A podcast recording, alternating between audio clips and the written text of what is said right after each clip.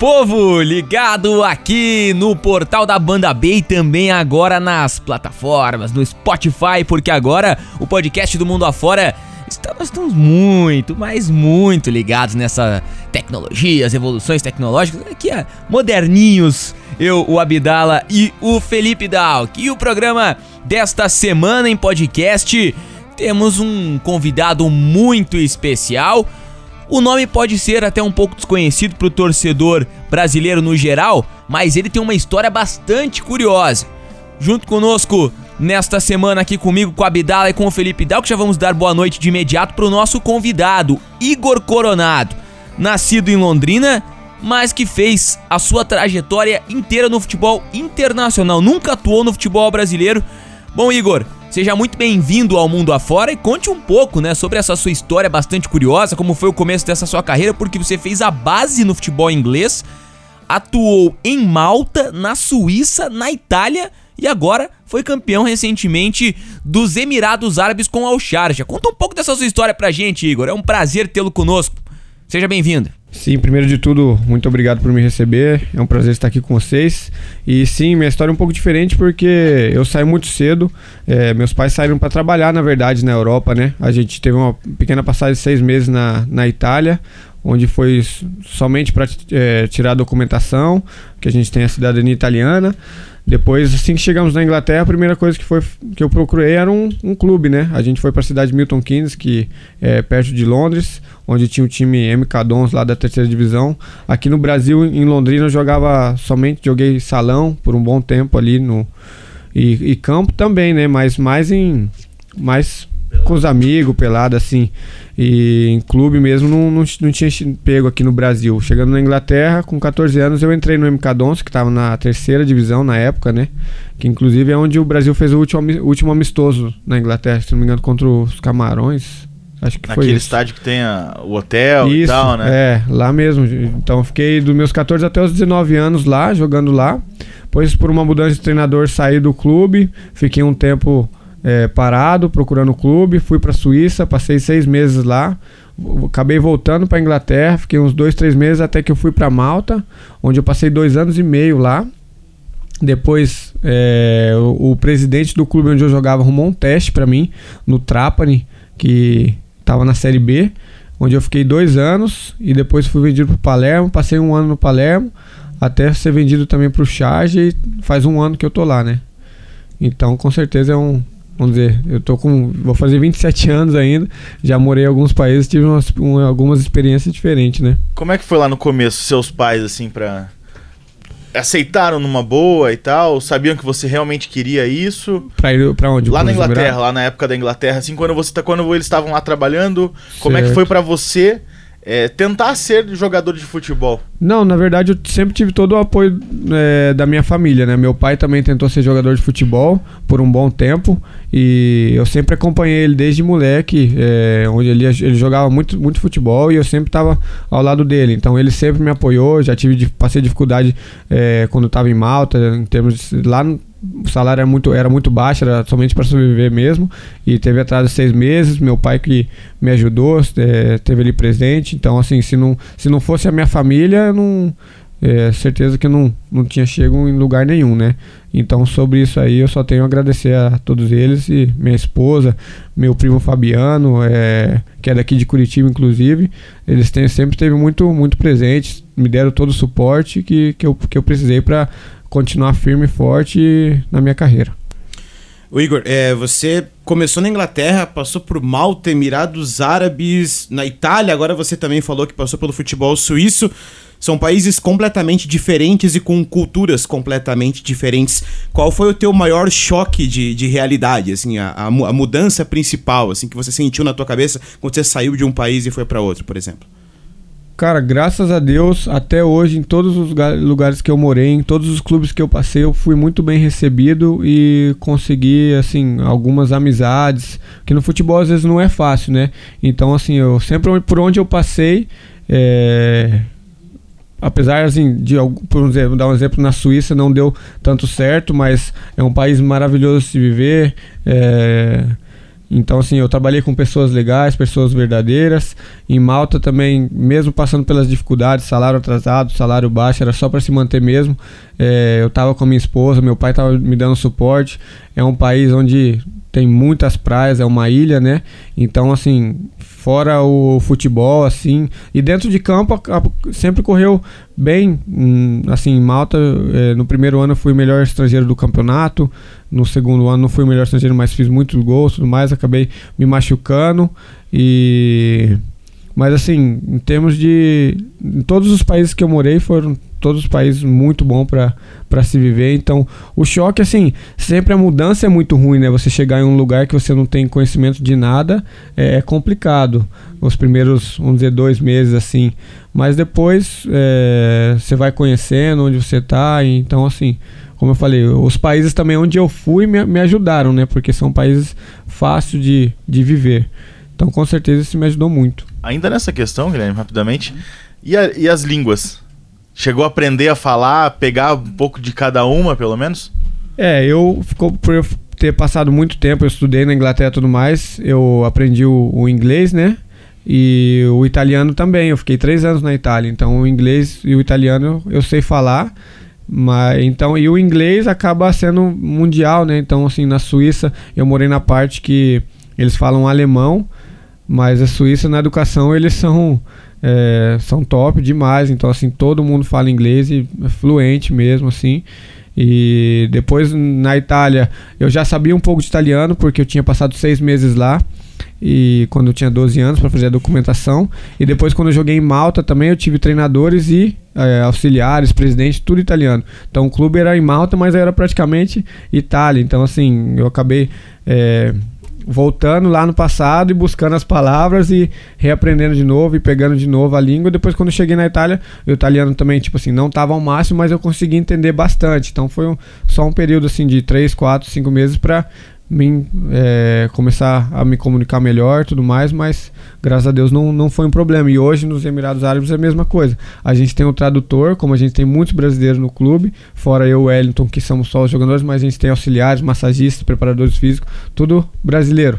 Então a gente tem um tradutor, mas a língua, o inglês também eles sabem falar. Não tão fluente, mas para se comunicar é tranquilo. Até porque aprender o árabe é sacanagem. É não, é o, o árabe não dá. Eu achei que o alemão, quando eu passei lá, porque eles ainda falam um, um alemão com dialeto na Suíça, eu falei, essa língua aí não dá não. Mas aprendi algumas coisas rápido. Você acaba pegando no dia a dia, você Sim. convive com as pessoas, mas o árabe, o árabe é sem chance. É, sem chance. Bom, e essa temporada sua primeira lá nos Emirados Árabes 17 gols, 9 assistências, eleito melhor estrangeiro da competição. Realmente uma temporada brilhante, obviamente coroa ainda com o título do campeonato local. E agora, para essa próxima temporada, qual que é o seu planejamento para isso? Porque são números altíssimos, né? Você bater esses números aí é uma temporada ainda mais brilhante. Né? É, com certeza. Eu falo assim, é, eu ter saído da Itália para ir para os Emirados, assim, eu tive algumas até com meu próprio pai assim ele não não estava muito tranquilo queria que eu ficasse na Itália e mas eu tomei a decisão e acreditei no meu trabalho queria uma experiência nova já fazia três anos que eu estava na Itália e graças a Deus deu tudo certo né? Eu acho que em termos de conquista foi foi o meu melhor ano no futebol, assim, porque eu conquistei o campeonato nacional do, do país, né? E por ter feito 17 gols, depois, antes de, disso, o maior número de gols que tinha feito foi em Malta, que foi acho que 16, se eu não me engano, na Itália, com o, com o Trapani, no meu segundo ano eu fiz 11, com o Palermo eu fiz 10, né? E em, me, em menos número de jogos, que ali é 20, são 20, foi 26 jogos no campeonato, fiz 17 gols, 9 assistências que é um bom número, né? Então, com certeza eu fiquei muito feliz pela temporada, então por ter ganhado o primeiro título para mim também, tipo, de, eh, de, campeonato foi muito importante. Eu fiquei muito feliz sobre o meu futuro. Eu acredito que eu fique no Charge, até porque eles não, eles imaginam que eles têm a ambição e pelo que eu converso com eles, é, agora a gente vai participar da Champions League da Ásia, né? Que fazia muito tempo também que o clube não participava, é uma competição muito importante. Então eu espero da gente ir bem também. Apesar de ter. Daí a gente vai, vai enfrentar clubes maiores, né? Com nome maior e tudo mais. Mas é, esse ano o Charger também não esperava de ser campeão do campeonato, né? Então a gente não, não sabe, tem que trabalhar bastante para que seja o que Deus quiser. Você falou do, do choque de cultura, né, de país por país. Como é que é o choque da cultura do futebol em si? a diferença do futebol jogado, né? Você sai da Itália, um futebol bastante combativo, um futebol bastante rápido, e vai para Emirados Árabes, que tem um futebol que ainda está em, em é, se, é, evoluindo, né? Uhum. É, e trazendo bastante estrangeiros também para que ajudem nessa evolução. É, então, a situação até dos estrangeiros é um pouco complicada, porque lá eles abriram para somente quatro estrangeiros por clube, né? É, se não me engano, ano passado era, eram três estrangeiros e um asiático. Agora são, pode ser quatro estrangeiros, pode colocar todos para jogar, como você pode deixar todos no, no, banco. Só que eles esperam muito dos estrangeiros. O estrangeiro tem que ir lá e resolver. É, tem até a história, tipo agora do Cabai, que é um jogador francês que jogou na seleção, jogou no Newcastle, no Paris Saint-Germain. Tô falando assim de um é, alto nível, foi para lá, não deu certo, em seis meses eles mandaram embora e eles trocam. E se não vai bem, se não resolve para eles, eles trocam mesmo. E eles acham que. Dinheiro não é problema lá, é, né? É. Então, assim, para eles é, não, resol... não tá resolvendo, não tá fluindo, então vamos trocar, vamos trazer outro. E, então, assim, eles esperam muito do, do estrangeiro, dentro do vestiário, dentro de campo.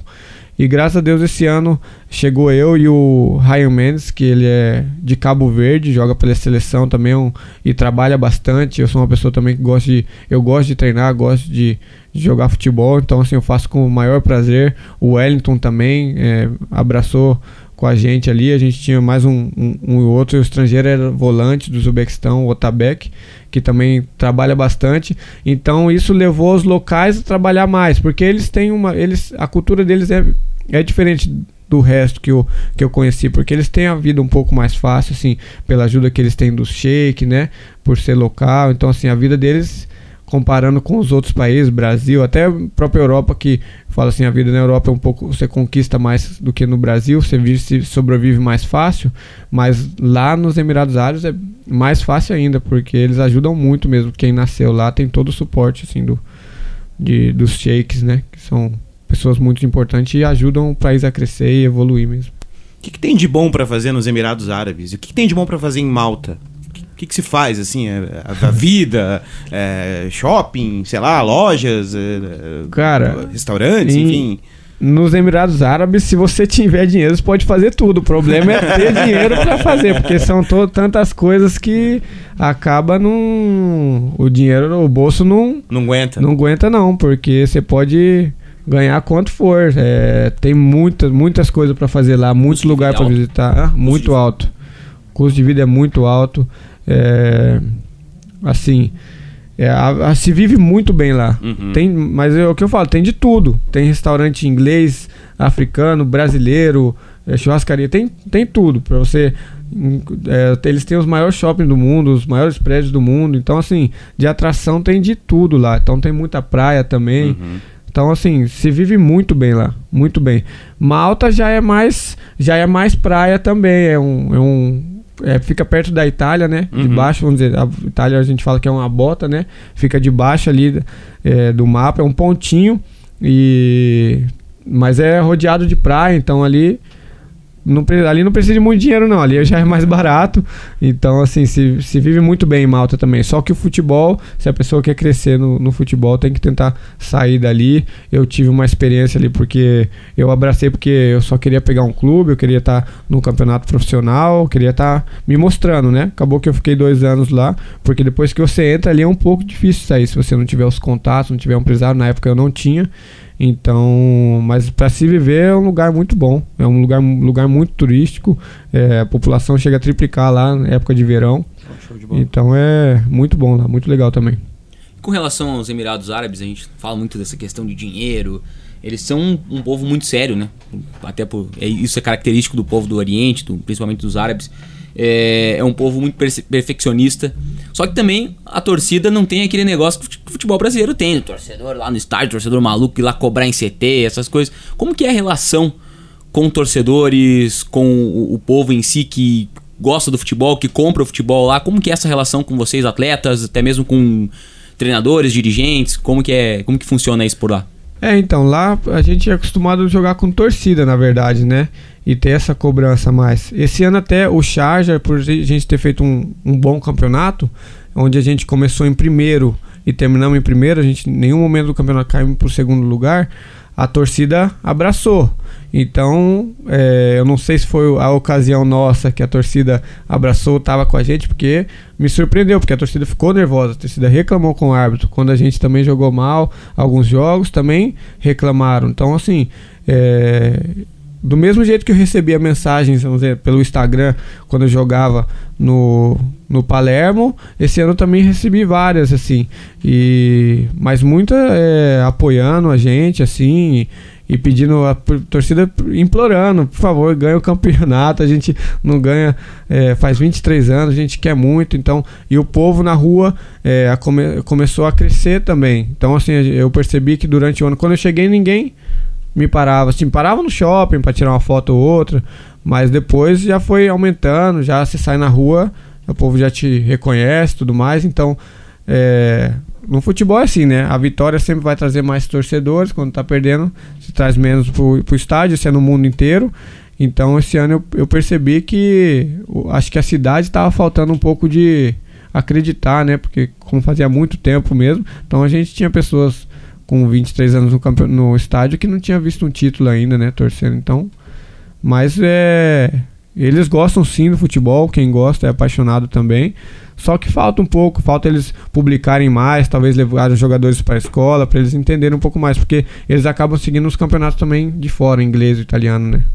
Igor, e como que vocês lidaram é, com essa uma situação que pô, poderia ser tão bacana? Você, o, o Campeonato Mundial Interclubes, Geralmente campeão do Emirados Árabes, por ser o país sede, disputaria o Mundial. E agora o Mundial acabou sendo levado para o Catar. Seria a possibilidade de você jogar no Campeonato Mundial, jogar contra o Liverpool, jogar contra o campeão da Libertadores? Teve aquela frustração, vocês atletas, diretoria, o povo mesmo no geral do Emirados Árabes? É, então, é uma coisa que a gente não pode fazer nada como jogador, né? O ano passado teve o Alain que chegou até a final contra o Real Madrid, que faz parte do nosso campeonato, eles terminaram em quarto esse ano é, como eu falei, acontece, é, a gente. É, bola para frente, a gente acaba tendo mais um campeonato ano que vem que é a Champions League da Ásia, então vamos, vamos focar nele também, fora o campeonato, porque ali no, a gente tem o campeonato, a Liga do Presidente, a Campeonato Presidente e a Copa Itzalat, que é uma Copa lá, mas eles dão mais valores na Copa do Presidente, onde é você encontra o Sheik também, se você ganhar, né? Então para eles é um, é um respeito muito grande, é uma oportunidade muito rara, né? até eu falo assim, para pessoas que trabalham no clube, até o próprio presidente, assim, tudo mais. Então, eles querem para tá aparecendo, para estar tá conhecendo as novas pessoas, né? E pro clube também é muito bom. Então, o ano que vem a gente tendo a Champions League da Ásia, é mais um campeonato muito importante é, que a gente vai disputar, então vamos vamos olhar para ele, vamos focar nele também, né? Oi, Igor, como é que é a sua relação aqui com o Brasil? futebol brasileiro em geral, até vontade de jogar, se acompanha, né? Claro, você deve ter tido um time de infância quando você morava em Londrina, se você acompanha ainda.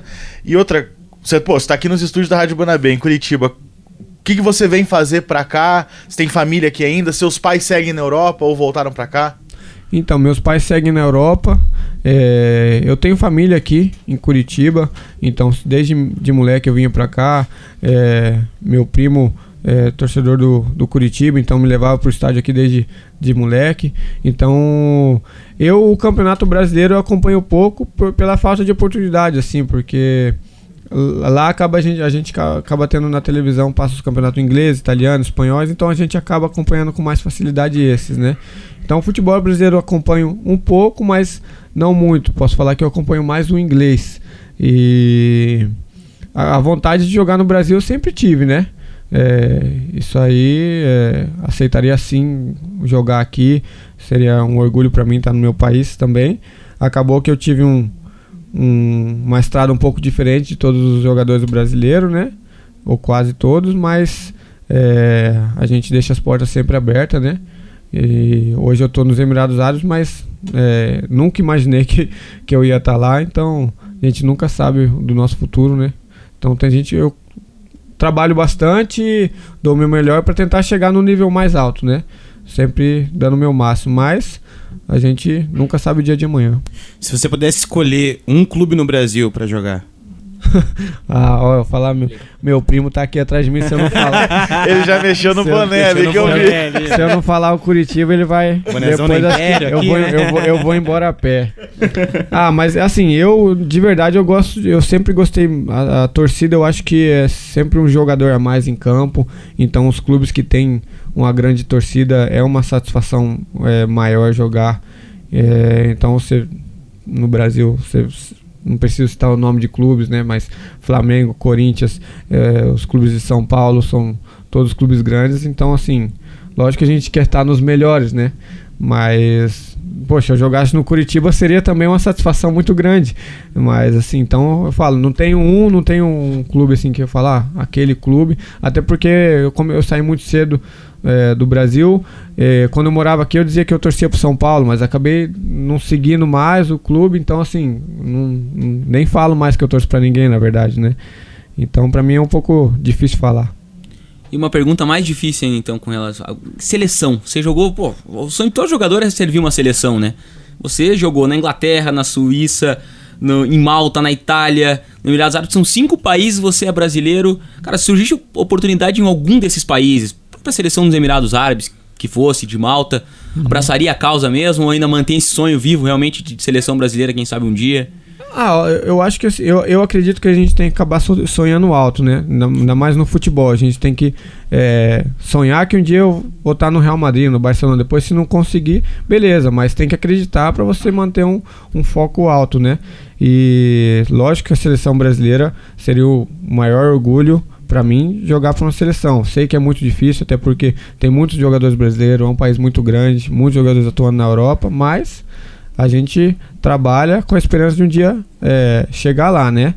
Acabou que eu recebi até ano passado, quando eu estava no Palermo, é, para Malta. Eles me ligaram, mas eu estava na Itália, estava no Palermo e eu acreditava que se a gente subisse para uma Série A, eu por ter a, a cidadania italiana, é, que poderia acontecer também pela, pela seleção da Itália, né? Então eu agradeci é, bastante, mas preferi esperar mais um pouco. Falei futuramente, qualquer coisa, se vocês quiserem me ligar de novo, fica à vontade. Mas eu preferi esperar, porque se o Palermo sobe para uma Série A é um outro campeonato, é uma outra visibilidade, né? Então é, foi uma escolha minha. E é um clube grande também, né? Palermo é Sim, tradicionalista. É, então, é, aconteceu só de, de eu estar ali no, vamos dizer, não posso falar um ano errado, mas no, campe, no campeonato errado, né? Que eu joguei a Série B, se joga uma Série A, é, igual o presidente do Palermo quando foi me vender, é, ele tinha algumas propostas pela Série A, mas ele queria o dinheiro, é, ele precisava daquele dinheiro, porque até ele foi, foi embora do clube, né? Então, na verdade, o dinheiro era para ele, não era para o clube. Então...